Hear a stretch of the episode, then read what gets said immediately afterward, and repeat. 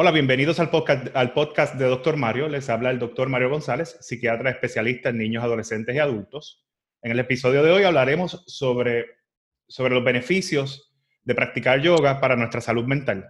Para eso nos acompaña Aimee Boglio, quien es experta en bienestar integral y dueña de All Senses Wellness Center, localizado en Aguadilla, Puerto Rico. Hola Aimee, ¿cómo te encuentras hoy?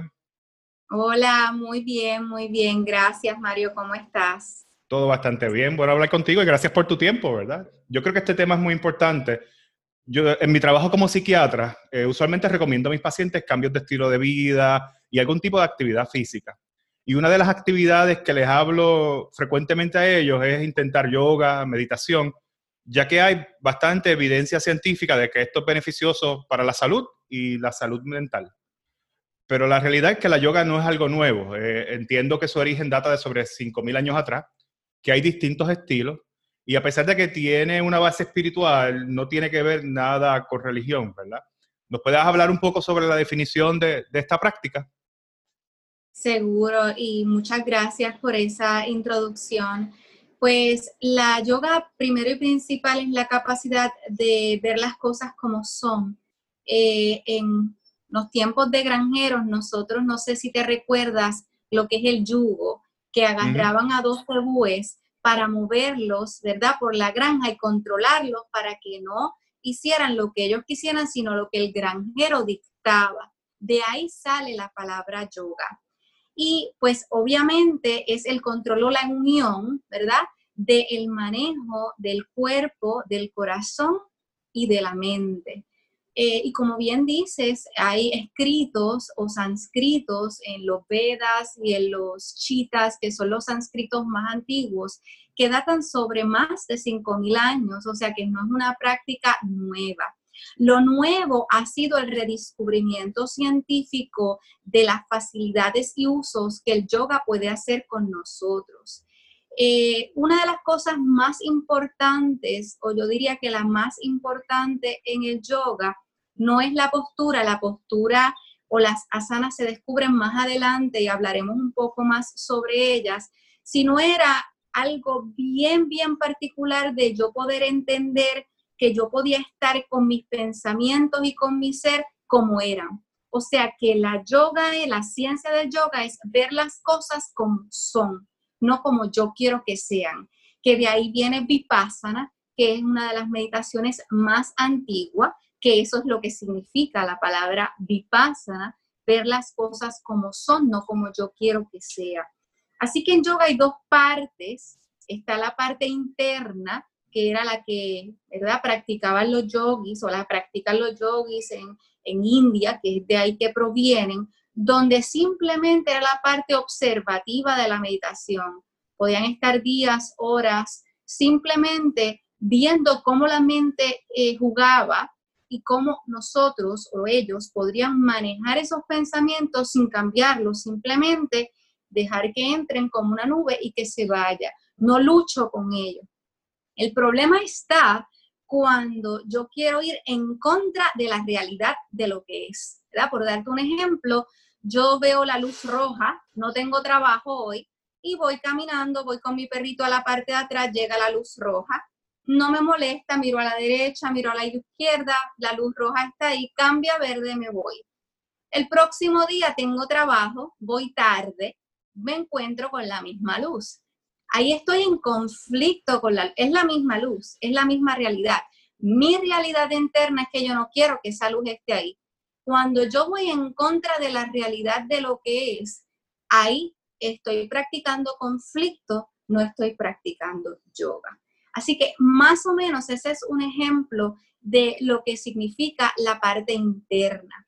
La parte externa de la yoga es lo que trajeron eh, a el, al occidente, al oeste, cuando se eh, empieza a trabajar con la parte física, donde la parte física es la parte observativa de el reto.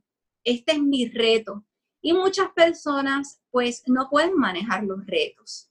Cuando yo estoy en esa postura, la persona se niega, se resiste a la postura y ahí es donde ya el conflicto de yoga es el que está ocurriendo, ¿verdad? y eh, el yogi Amrit Desai, que es uno de los últimos yogis vivientes en el área occidental, dice que las personas en este lugar, en Estados Unidos y en Europa, la mayoría practican las posiciones de conflicto, no la yoga interna, que es la aceptación de lo que es. Así que esa es la definición básica eh, o más clara que puede ser el yoga eh, para nosotros. Sí, y pensando en tu definición de la parte de, esta parte interna, cuando lo ponemos dentro del contexto de salud mental, vemos que se parece mucho a lo que pues, todos nos enfrentamos a diario, ¿verdad? Cómo manejamos las distintas experiencias de la vida, cómo las vemos, cómo podemos aceptar y aprender a manejarlas de una forma distinta para que sea beneficioso para, para nosotros. Algo que pasa a veces cuando yo le hablo a los pacientes de yoga es que abren los ojos bien grandes y yo creo que se piensa más en la parte esta externa y se ve como que algo bien complejo. Yo tuve la oportunidad de, ir a una clase y lo, primero que me fijé era la parte esa, ¿verdad? De, quizás no soy tan flexible como yo pensaba, ¿no? ¿En qué, en qué realmente consiste la, la práctica del yoga? ¿Cómo podemos ¿Cómo podemos nosotros pues quitarnos esos, esos prejuicios y esos conceptos erróneos de lo que significa pues hacer yoga? Mira, eh, hubo un yogi que después hay diferentes tipos de estilos, todos vienen de la misma raíz, ¿verdad? El que comenzó estos estilos modernos se llama Hatha y el Hatha quiere decir el sol y la luna. Y simplemente las personas piensan que el Hatha es el yoga más tranquilo pero la realidad es que en India el hatha, hat, significa fuerza. Y la realidad es que es la fuerza interna, ¿verdad? Que requiere el, la concentración de nuestra postura y de yoga. Pero es una ciencia perfecta porque se divide en ocho. Krishna, que fue uno de los yogis eh, primeros que estableció un orden en el yoga, decía que el yoga comenzaba primero con la intención, la intención es más eh, abierta que una meta, ¿verdad? Una meta, yo tengo una fecha y si no logro esa fecha me da ansiedad, me da estrés, eh, no sé qué hacer. Pero una intención no, una intención simplemente yo voy a hacer lo mejor que pueda con lo que yo tengo, donde en yoga se le llama en sánscrito los llamas y niyamas. Esa es para la práctica principal, ¿por qué yo estoy haciendo esto? Y es para crear homeostasis en mi cuerpo, balance del parasimpático y el simpático. La segunda parte es el alineamiento, es el asana. El asana realmente no es la postura. El asana en sánscrito significaba que yo me siento de la posición más cómoda que yo pueda estar sentado para estar largas horas observando las modificaciones de mi mente, ¿verdad? Eh, lo, que nosotros llamamos ese monkey mind o la mente mono que está todo el tiempo buscando qué hacer eh, y que está desde que nos levantamos, tienes que hacer esto, tienes que hacer lo otro, vamos aquí, vamos allá, vamos allá. Y era la buscar la posición más cómoda en mi cuerpo para yo no tener que pensar en la postura, sino que yo lo que voy a hacer es observar el pensamiento, cómo yo soy, cómo yo acepto quién yo soy. No pienso, no busco la historia. Vivimos en historias de condicionamientos o programación, como yo le llamo, y de creencias, creencias en mi cultura, y creo en mi cultura y tengo que seguir mi cultura. Tengo mi tradición y tengo que seguir mi tradición. Tengo mi papá, tengo que seguirlo al mismo linaje. Y en yoga te dicen, no tienes por qué hacer eso, porque tú puedes crear desde adentro una vida que sea suficiente para ti. Y ese es el reto de la postura cuando yo estoy en la postura o en el alineamiento, yo no estoy pensando que tengo que ir compra, que tengo que ir a, cuidar a los nenes después, que tengo que ir a hacer las asignaciones. No, yo estoy en el presencia, en conciencia y en la presencia. La tercera parte es la respiración, que se llama pranayama. La respiración te ayuda no tan solo en la, fase de entrada parasimpático, sino que yo entro en un, en un en un en balance donde no tengo que pensar, porque cuando respiro, no puedo pensar a la misma vez porque estoy utilizando otra fase, estoy utilizando una fase diferente a la que estoy en pensamiento. Respiramos aproximadamente 23 mil respiraciones al día y las hacemos más porque las hacemos desde el pecho.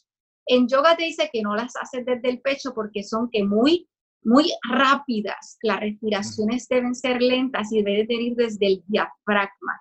O sea que científicamente tú estás respirando mal, estás mal utilizando eh, tus pulmones, estás mal utilizando tu mecanismo respiratorio. De hecho, toda esta fase de nuestro cuerpo se puede tranquilizar y la podemos determinar cuando estamos ansiosos, cuando estamos deprimidos, cuando estamos agitados. Solamente lo podemos identificar por la respiración. ¿verdad? La próxima es el enfoque interno. Nada fuera es importante, yo no me identifico con lo que es. Yo no soy esto, yo no soy la materia. De hecho, Einstein decía que la materia estaba mal adjudicada, que la materia es que la energía y la vibración de lo que yo soy, todos somos vibración y todos somos energía. Todo es energía. Lo que pasa es que estamos viendo la masa, no estamos, no podemos cuantificar lo que no se ve. Lo próximo es la concentración. Una vez yo estoy en ese estado de homeostasis, yo me concentro, que se llama el Dharma. Salgo de la reacción. Todo cocina porque están al frente de mí. Me enojo porque estoy en una oficina de gobierno y quiero cambiar al gobierno, al gobernador, quiero cambiar la luz, quiero cambiar el agua, quiero cambiar la vida de todo el mundo, porque no estoy en congruencia con mi ser. Luego estoy en meditación, que es Diana. Observo, no cambio mi pensamiento, porque yo no lo quiero cambiar, porque ¿dónde viene ese pensamiento? Viene de mi pasado reactivo. Lo que me enseñaron hasta los siete años y que yo lo adjudiqué como mi realidad personal, que muchos llaman personalidad hasta los 33. Y luego, ya yo, ese es mi mundo yo soy eso, yo tengo, yo soy esta persona, yo tengo este carácter, yo tengo esa forma de ver, yo tengo esa forma de ser. En meditación, lo que yo hago es que yo no quiero cambiar a nadie, sino que yo modifico a través de esa observación, ok, yo puedo aceptar a esta persona como es, yo puedo aceptar a mi jefe como es, oye, con una asertividad, pero ya yo estoy en balance, yo estoy en meditación, de eso se trata. Las modificaciones de mi mente las acepto como son. La integración, que es lo último, que se llama samadhi, es donde muchos yogis están, que es en la paz absoluta y total, donde ya no tengo conflicto con nadie porque nadie tiene la capacidad de hacerme nada a mí. Cuando ya yo llego a esa parte, yo veo que lo que me pasó en el trauma me pasó, ya yo no pudiera atrás a cambiarlo. Lo que me hicieron, me lo hicieron, yo no estoy menospreciando el incidente, lo que estoy diciendo es que si eso te pasó 20 años atrás, Tú eres el que lo sigues cargando. ¿Por qué lo sigues cargando? ¿Qué ganas con energía cargar algo que ya tú no tienes la capacidad de cambiarlo porque ya pasó hace 20 años, fue un incidente real, no tienes que seguir viviendo. Así que ese bloqueo energético lo estoy creando yo. Ese daño lo estoy creando yo y cuando llegamos a Samadhi, que es ese lugar de bliss, de paz, es que ya pasó, que aprendí y cómo lo puedo resolver. Esto se llama los ocho limbs, los ocho pasos de yoga y realmente es Asha Anga, ¿verdad? Es un tipo de yoga donde yo voy caminando como es la analogía del árbol. Voy desde abajo hasta arriba, donde ya el árbol vive en congruencia con la naturaleza. No importa si le llueve encima, no importa si le cae un rayo encima, no está en conflicto, está en armonía y está en paz. Así que el yoga te dice que las cosas no causan estrés. Quien causa estrés eres tú, que no aceptas las cosas como son. Eso es el tipo de yoga. Hay varios tipos de yoga que se, eh, que se ramifican. Está el hatha, que es el más común, de ahí hay múltiples ramificaciones. El raja, que simplemente eso, raja, que simplemente es de la mente. El kundalini, que es pura energía, que son simplemente basados en mantras, respiración y posicionamientos sencillos. O sea que la yoga que se está practicando en el occidente son yogas de conflicto, como diría yogi Amrit Desai, porque se, se enfocan en el aeróbico, en el ejercicio aeróbico, que realmente, si vemos a ver, es muy útil eh, para eh, trabajar el sistema de, de, verdad del cuerpo físico, pero no hace ningún cambio eh, realmente en, el, en, el, en, el, en, la parte psíquica de la persona. Cuando tú realmente practicas yoga, tú denotas, experiencia, un cambio psíquico inmediatamente.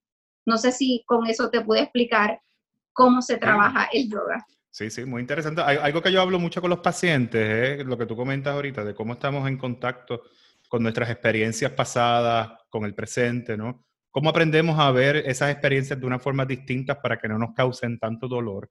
¿Cómo aceptamos y, cómo eso ayuda a que sanemos? O sea que si vemos a ver muchas de las cosas, tienen que, eh, la yoga practica también muchas de esas cosas.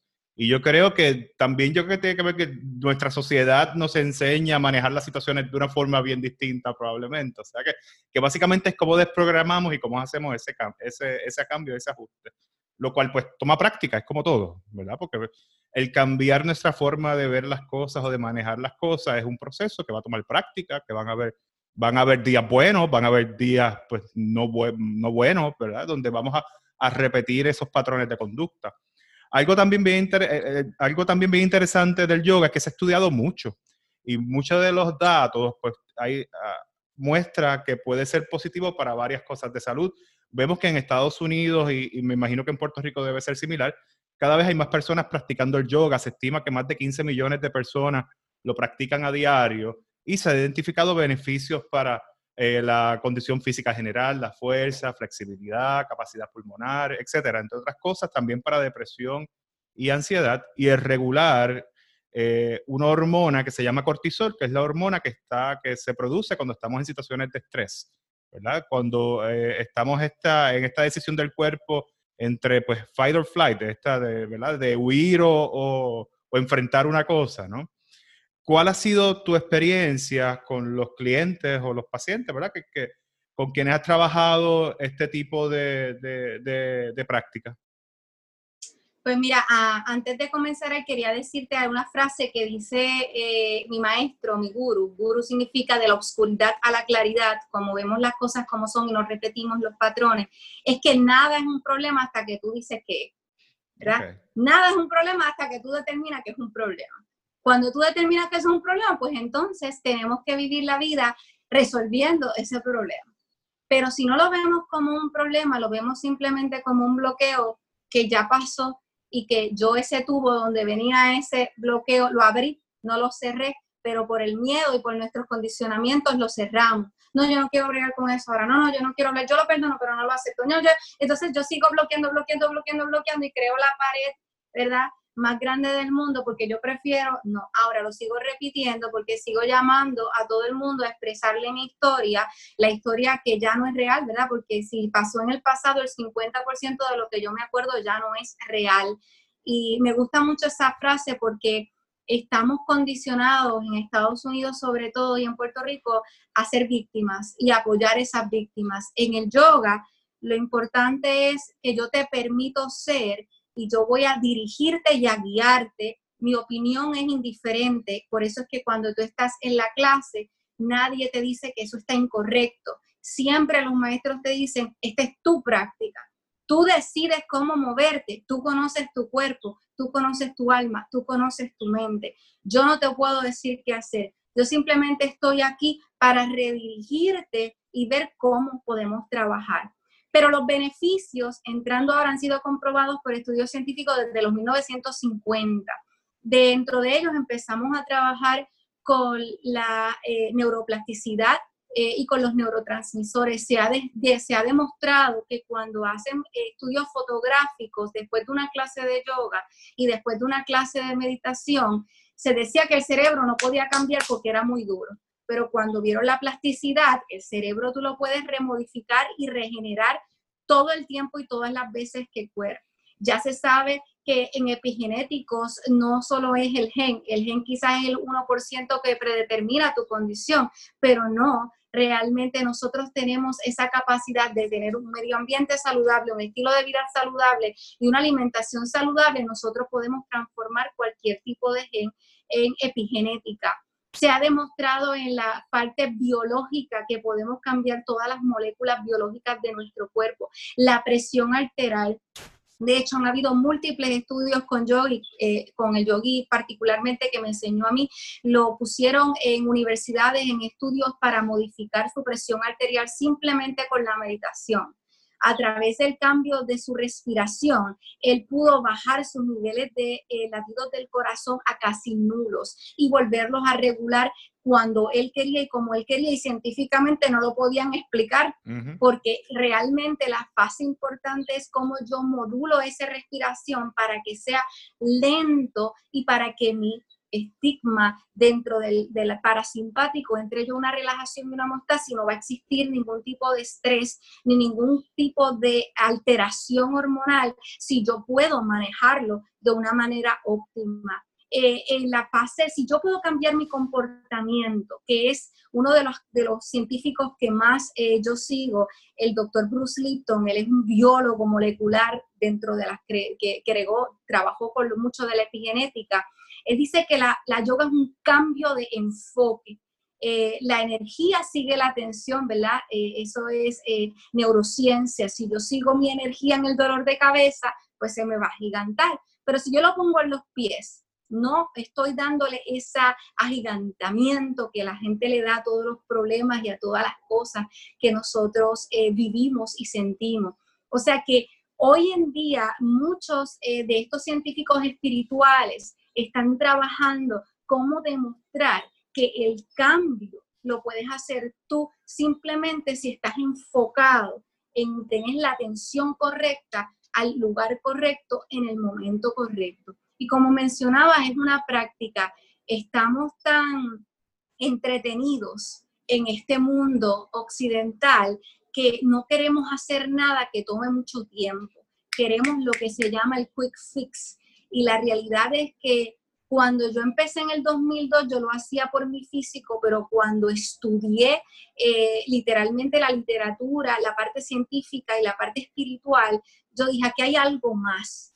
Eh, y empecé a trabajarlo con eh, las personas con quien yo veía quienes tenían mucho trauma, que venían de, de, circunstancias de abusos sexuales, que venían de circunstancias de abuso de padre, madre y de abuso de pareja y realmente cuando empezaban a observarlo, a cambiar su creencia, porque hay que entrar desde la raíz de la creencia, si yo creo en algo, no va a haber un cambio. Lo mismo con la hipnosis, ¿no? Que yo trabajo, si yo no creo en ella, nadie te va a hipnotizar, eh, que es la apertura más grande, que es estar en alfa. Cuando yo estoy en alfa, en esa onda cerebral y entera, yo estoy en meditación. Y eso lo sabemos por naturaleza, porque cuando estamos conduciendo, Mario, yo estoy hipnotizada, yo estoy en alfa. Cuando estamos leyendo un libro, yo estoy en alfa y entera. Yo estoy viendo una película, yo estoy en alfa y entera. Es un estado normal. Pero como yo quiero el quick fix, ahí es donde se me hace difícil aceptar este dolor que tengo aquí. Rápido voy a ver inmediatamente alguien que me diga que este dolor. No, vamos a observarlo, a ver qué te está diciendo el cuerpo. Cuando ya yo observo mi cuerpo y yo sé cómo volver al balance y a la miostasis, ya yo estoy en yoga, ya yo estoy en aceptación de lo que No estoy, no estoy en reacción, pero nos enseñaron a vivir en reacción. Y eso es muy importante cuando yo quiero entrar a la última parte de esa R, que es rendición. Y rendirme no es rendirme como lo que nos han enseñado. La rendición es que yo acepto lo que es y yo lo entiendo y lo trabajo a un nivel no físico, a un nivel interno, para yo entrar en armonía con quien yo realmente soy. Así que esos son algunos de los beneficios que yo he podido ver y experimentar en los lugares donde he practicado yoga alrededor de Estados Unidos y Latinoamérica y he visto cómo yo he podido trascender aquello que me habían diagnosticado con muchas, a mí me diagnosticaron con depresión cuando tenía 16 años, 17, me diagnosticaron con fibromialgia cuando tenía 18 y yo todo eso me lo creí hasta que yo entendí que eso no existe. Eso existe porque yo no estoy en el pasado, yo quiero estar en el presente. Y cuando pude entender eso a un, punto espiritual, eh, que no soy eso, que yo soy todo y que yo tengo la capacidad de regenerar todo, yo eliminé esas dos, eh, esos dos conflictos internos que habían sido eh, puestos en mí, en mi cerebro. Particularmente esa fue mi experiencia y ha sido trascendental en mi vida. Esa es una de las prácticas que más hago todos los días de mi vida. Sí, y, y lo que comentas ahorita, como esta mentalidad de tener las cosas rápido, de la disponibilidad instantánea de todo, cómo eso afecta, afecta todo. Y cuando hablamos de salud mental, vemos que muchas personas quieren que los problemas se vayan de un día para otro o conseguir este, una, una solución inmediata, ¿verdad? A veces, a veces yo lo veo en mi práctica con los medicamentos. Yo, yo tiendo a ser bastante conservador a la hora de medicar, porque entiendo que no, necesariamente una medicina va a solucionar todo. Sí puede, por ejemplo, en la parte que es los desbalances químicos de los neurotransmisores, pues puede ayudar a que lleguen a un balance. Y muchas veces yo le digo a los pacientes que eso es una herramienta más para ayudar a que manejen las situaciones mejor, ¿verdad? A reducir los síntomas de ansiedad, de depresión y esto es algo que lo vemos tanto en Occidente, ¿verdad? De cómo estamos ya programados a que las cosas tienen que ser rápido, tiene que ser ahora, tiene que ser en este, en este movimiento constante, que yo pienso que descentralizarlo o cambiarlo pues, es un proceso que toma tiempo y un proceso en el cual prácticas como la yoga nos puede, nos puede ayudar, ¿verdad? ¿Qué consejo tú le podrías dar a esas personas que están interesadas en intentar la yoga, pero quizás se sienten un poco intimidadas por ese mismo, pero quizás por lo mismo que estamos hablando ahora, ¿verdad? Porque esto toma tiempo, porque esto hay que, hay que hacer unos ajustes en cómo manejamos las cosas. Tenemos, me imagino que, que, algo muy importante es mantenernos consistentes en la práctica del mismo, ¿verdad? ¿Qué consejos tú le darías a, esas personas?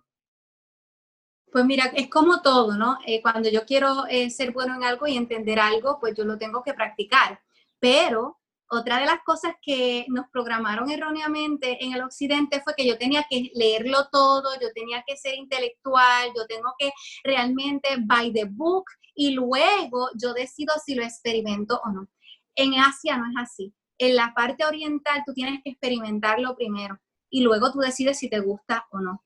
Y realmente cuando yo tuve ese concepto, mi mente hizo y yo siempre he pensado así yo siempre decía, no, a mí nadie me va a decir, eh, me va a dar su propia experiencia, yo tengo que experimentarlo, yo tengo que vivirlo, yo tengo que sentirlo y yo tengo que ver un resultado. Por eso a mí se me hizo bien interesante el estudio de lo que había detrás de esto. Y para mí yo decía, yo he estudiado esto, pero yo hasta que no lo experimente en carne propia, yo no puedo entenderlo y yo no puedo eh, compartirlo. Y eso hice con todas las modalidades que hago. Con los aceites esenciales los experimenté, por, los me llevo experimentando por 10 años, las hierbas las llevo experimentando por 10 años, llevo experimentándolo y luego que yo estoy convencida de que eso tiene un uso funcional para yo no seguir viviendo de la manera hipnótica que vivimos todos en esta sociedad, que seguimos y que no somos líderes, lamentablemente, a mí me dicen que me tome algo eh, como, como, ¿verdad? Como la madre de tómate esto para que te haz esto para que. Entonces tú sigues como una como un perrito hipnótico haciendo todo lo que las otras personas hacen y realmente yo no cambio si nada cambia y si nada cambia yo no cambio, ¿verdad? Ramdas, un individuo decía este. Y lo otro que me gustaba era Einstein, que decía, la misma mente que creó el problema no la puede cambiar. Así que si yo voy haciendo lo mismo por 10, 15 años y yo veo el mismo resultado, el resultado va a ser el mismo se llama insanity, ¿verdad? Insanidad. Entonces, yo decía, si yo llevo trabajando con, esto, con estas fórmulas y ninguna me ha logrado eh, convencer o eliminar cualquier tipo de condición que yo tengo, ¿por qué yo no cambio y hago otra cosa? Ahí fue donde yo empecé en la medicina alternativa, cuando me diagnosticaron con endometriosis y no tenían una solución. La solución era operar, operar, operar. Llevaba cuatro operaciones y seguían haciendo. ¿De dónde sale? No, no sé. ¿Pero qué lo causa? No, no sé. La fibromialgia? No, no sé no sé, no sé, no sé. Entonces yo decía, es que yo retaba a estas personas que me, dame la solución. O sea, dame la solución. Y la solución no la tienen ellos, la tenemos nosotros. O sea, el yoga te da la solución en tus manos. Tú determinas cómo, cuándo y dónde tomar la, la, fortaleza de tu cuerpo y decir, este es mi cuerpo. Cuando yo supe que este era mi cuerpo y que yo no iba a vivir con dolor toda mi vida, que yo no estaba dispuesta a vivir bajo condicionamientos programativos de mamá, papá, de medio ambiente y de estilos de violencia y de estilos de víctima, yo tomé la decisión y yo dije, yo voy a crear un mapa en mi cuerpo y en mi vida. Y a raíz de ese mapa he podido ayudar cientos de personas a salir de su autoprogramación, regenerando células y cambiando estilos de vida, formas de pensamiento. La yoga que más a mí me gusta es la yoga que se llama la yoga nidra. La yoga nidra es la yoga dormida de más de 6.000 años. Es una yoga donde tú no tienes que hacer absolutamente nada de posicionamiento.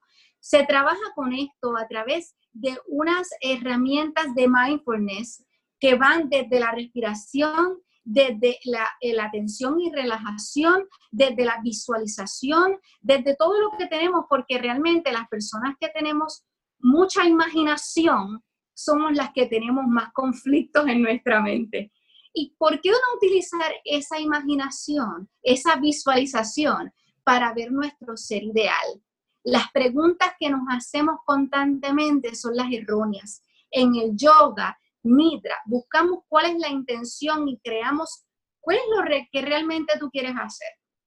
No quiero, es que no quiero hacer esto, no quiero seguir haciendo lo otro, no, ¿qué es lo que tú quieres hacer con tu vida? ¿Tú quieres permanecer donde estás o que tú quieres crear una vida nueva y diferente? Todos tenemos esa capacidad. Ahora, las preguntas que hacemos, por eso me encanta lo que es la neurolingüística, que es otra de las disciplinas que yo practico, es ¿Cómo yo te llevo a que tú encuentres la respuesta correcta dentro de una modificación de aceptación en el yoga nidra? Sí practico los otros, pero cuando estoy en el área de terapia, esa es la más idónea para que ustedes continúen oyéndola hasta que el cerebro diga, ah, yo le digo esos aha moments. Ah, si yo me oigo, pues ahí es que yo voy a cambiar.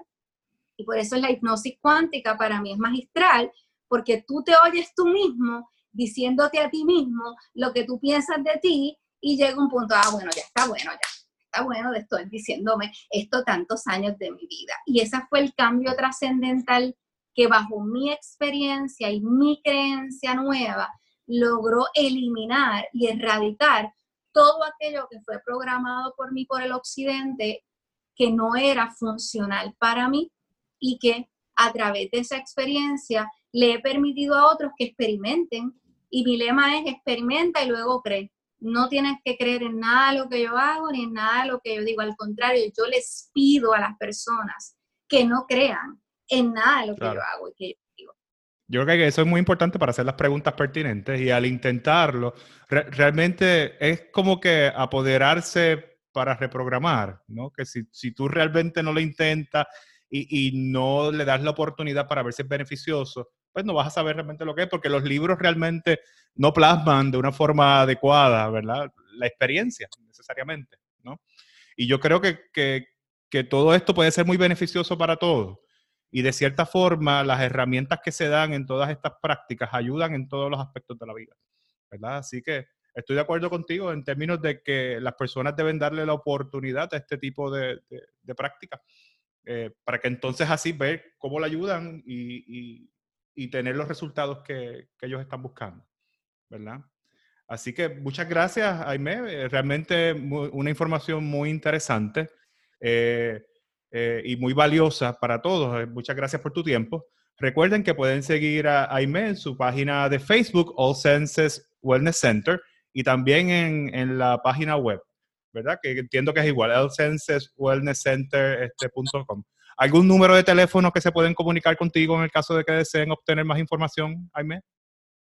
Sí, muy agradecida por tu tiempo, Mario, por tu experiencia y, por permitirme eh, que, ¿verdad? que esta otra alternativa, ¿verdad? porque son alternativas, se pueda eh, fusionar con el gran trabajo que tú haces que es el de la salud mental, que tan necesaria es en nuestro mundo en estos momentos eh, más que nada.